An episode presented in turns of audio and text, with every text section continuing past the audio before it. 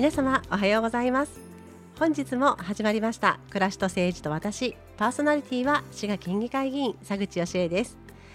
えー、県議会始まっております。えー、この前ですね開会日があって、えー、先週って言っていいのかな？あのこの、えー、今土曜日が先週なのか今週なのか私微妙なんですがあの代表質問と言われる各会派が代表の各会を代表して行う質問というのがなされました、えー、滋賀県議会ではですね、えー、会派っていうのはそれぞれ考え方が近い方々が集まって作るグループみたいなものなんですけれども、えー、5人以上集まっている会派が代表質問をすることができるということで、えー、2つの会派がですね行います。でこの代表質問というのはあの持ち時間がだいたいおよそ1時間前後ありましてでそれをですねずっとあの質問を1時間読み続けます。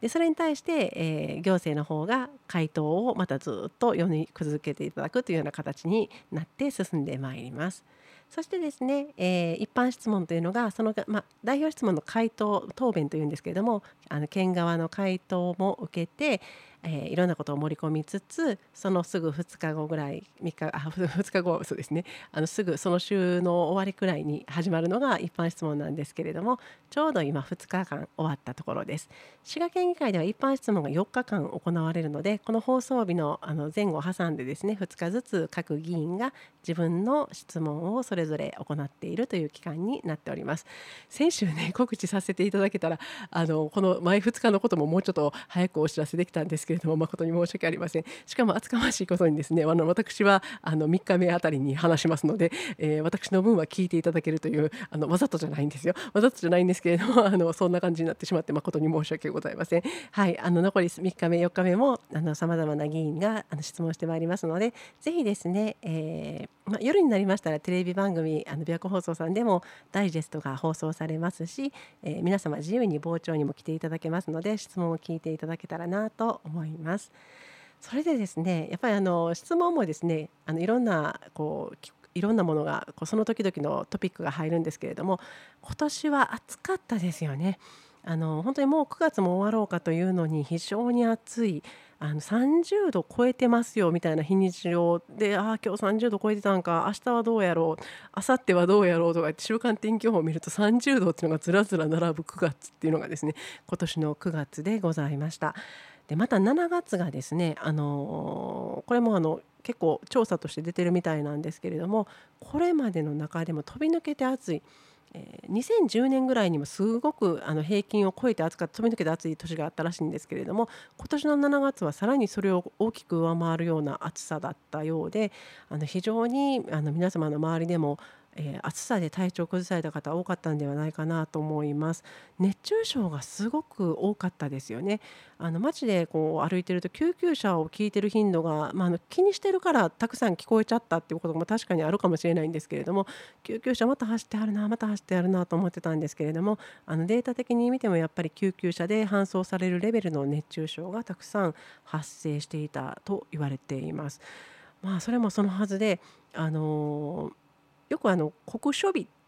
猛暑日とかって言いますよねあれ私あの用語のことがあんまりもう一つ分かってないので調べてみたんですけれどもあの酷暑日っていうのは、まあ、気象庁の正式な名前ではないんですが40度以上を超える日を指すそうです。でこれがですねあの7月8月とかだったらまだびっくりしないんですけれども2022年からはもう6月ぐらいの時から40度超えるような日が出てきたみたいな話になっていて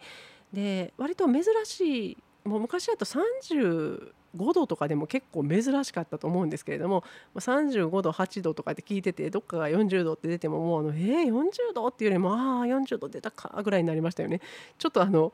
えー、もう40度をって聞いてもあの、まあ、まあ世界のニュースで前はギリシャとかに出てびっくりしてたんですけどもだんだんそれが普通のことになってきてしまった。それがあの、まあ、言葉が当てられてまして国書日になった。そうですでこれはあの気象庁ではなくて日本気象協会様がつけてらっしゃるということなんですけれどもあの逆にですねあのも、えー、気象庁がつけてる猛暑日は35度以上。で、真夏日が30度以上。で25度以上が夏日なんですけれどこの夏日っていうのを逆にほとんど聞かなくなりましたよね。なんかひょっとしたらさっきの6月とかにね酷暑日が出るような年になってきたっていうことになると夏日言うて春の終わりぐらいに言うてなあかんみたいな話になってきますのであのあんまり夏日っていうのは聞かなくなったなと思いながら聞いておりました。ちなみに夜の方もあの30度以上超えている夜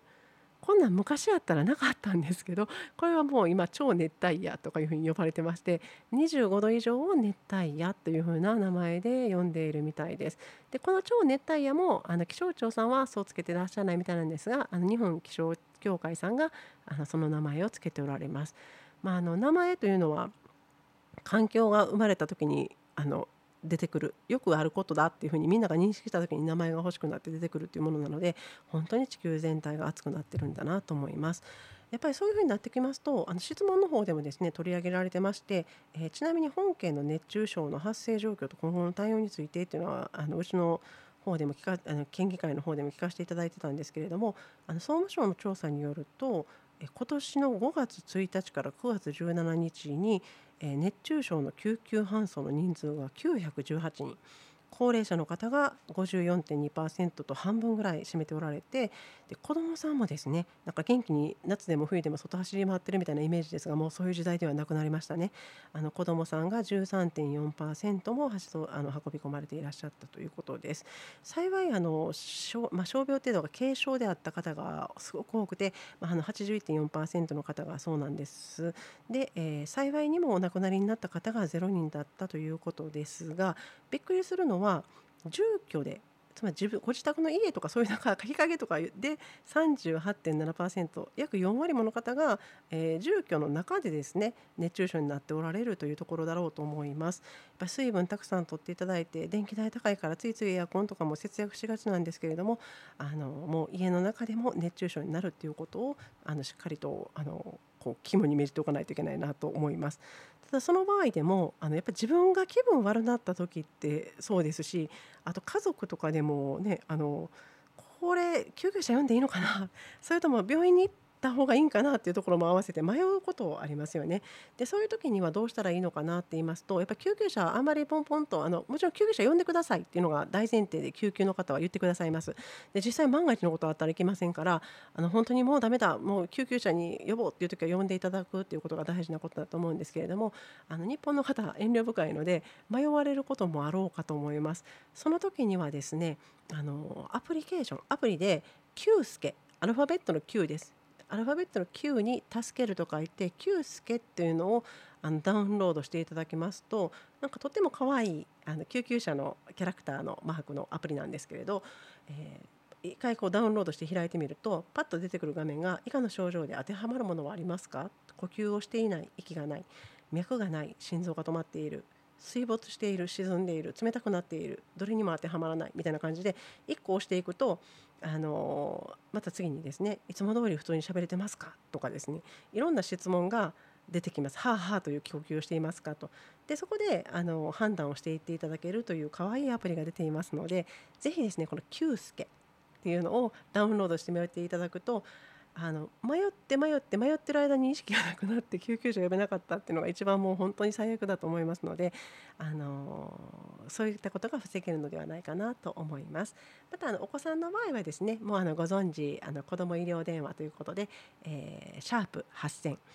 シャープ8000ということで、えー、子ども医療迷った時には電話で相談していただけますのでこちらの方もまたご案内させていただきます。あと滋賀県では、えー、一応救急医療ネット滋賀っていうところで今すぐ受診できる病院どこかなっていうのが知りたい時にはあのそこにそういうネット救急医療ネット滋賀というのもありますのでぜひどこかご記憶に留めていただけましたら幸いです。さあ、えーと、ちょっと終わりが近づいてきましてですね今日は一つ告知をさせてください。えー、佐口義の「暮らしと政治と私」実はちょっとあの国際ポッドキャストで配信リレーに参加させていただきました。えー、ポッドキャストがですねあのお祭りのような感じで2日間、えー、配信さまざまな番組44番組もあるんですけどあの順番にリレー形式で放送してくれる日がございます。これがちょうど9月30日と10月1日の2日間朝の9時から夜の9時まで。9時から21時の間、え、放送されているんですけれどもあの私の番組はですねここ大事です皆さんメモですとか ちょっと厚かましいんですけど、え、スマートフォンアプリからあのお聞きいただけますのでぜひですね、えー、ポッドキャストダウンロードしていただくとかあとまああの iPhone 系だともともと入っていたりもしますのであのこの10月1日午後4時にあの佐口義恵の暮らしと政治と私を、えー、国際ポッドキャストで配信リレーから聞いていただけましたら幸いです。これもですねあの実は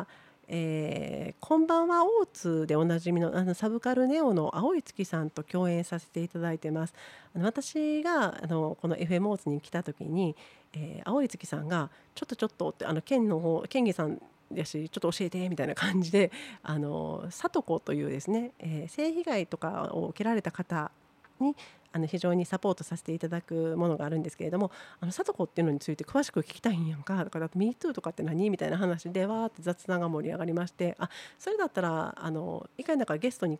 あの行かせていただきたいわとか言ったらどうぞぜひ来てくださいみたいな話があったのでじゃあもうそれを話しちゃいましょうかということで滋賀県の県政の中でも割と有名な方かなと思ってるんですけれどもその里子というものについてお話をさせていただいてます。青い月さんとってもなんかサブカルの方でねこうすごい毎回楽しいあのたくさんの音楽を流しながら楽しいトークとあの展開していただいてるんですけれどもあの全然多分リスナーの皆さんの感じも違う中でお話しさせていただいて緊張もしましたがあのあの青い月さんのお人柄もあってすごく楽しくお話しさせていただきました。あのぜひ内容を聞いていただけましたら幸いです。さあそうこう言っておりますうちにですねあと残りは1分と少しになってまいりました。えー、このように私毎週土曜日朝7時45分から FM オーツでお話をさせていただいております。これはですねあの FM プラプラさっきはあのポッドキャストでしたがこれは FM プラプラというアプリをダウンロードしてみていただきますと、えー、簡単にあのメッセージを送っていただける機能もついてあの音声もきれいに聞いていただけますのでぜひですねあのポッドキャストをダウンロードする方がいらっしゃったらあの一緒にですね FM プラプラもダウンロードしていただいてでいろんな FM 局があるんですけど FM オーツをお気に入りにしていただいてあの私のこの放送あの毎週聞いていただけましたら幸いです。でもちろんポッドキャストの方でもあの夜寝る前とかお風呂入ってる時とかにも聞いていただけますのでぜひお聞きいただけましたらあのとても大変嬉しいです。さあいよいよ終わりの時間となってまいりました。今週も聞いていただきましてありがとうございます。え私またこの土日もバタバタと動き回っておりますが、えーま、あの森山のというしあの詩でですね 選挙があるのでその応援も行きたいなとか思いながら違うこともいっぱい入ってさあどうしようってなっておりますけれどもあの皆様はきっとお休みの方も多かろうと思います。お休みの方もお仕事の方も学校の皆さんもどうぞ良い週末をお過ごしください。私もなんとかですねあの頑張ってこのスケジュール耐え切って来週戻ってまいります。また来週お会いしましょう。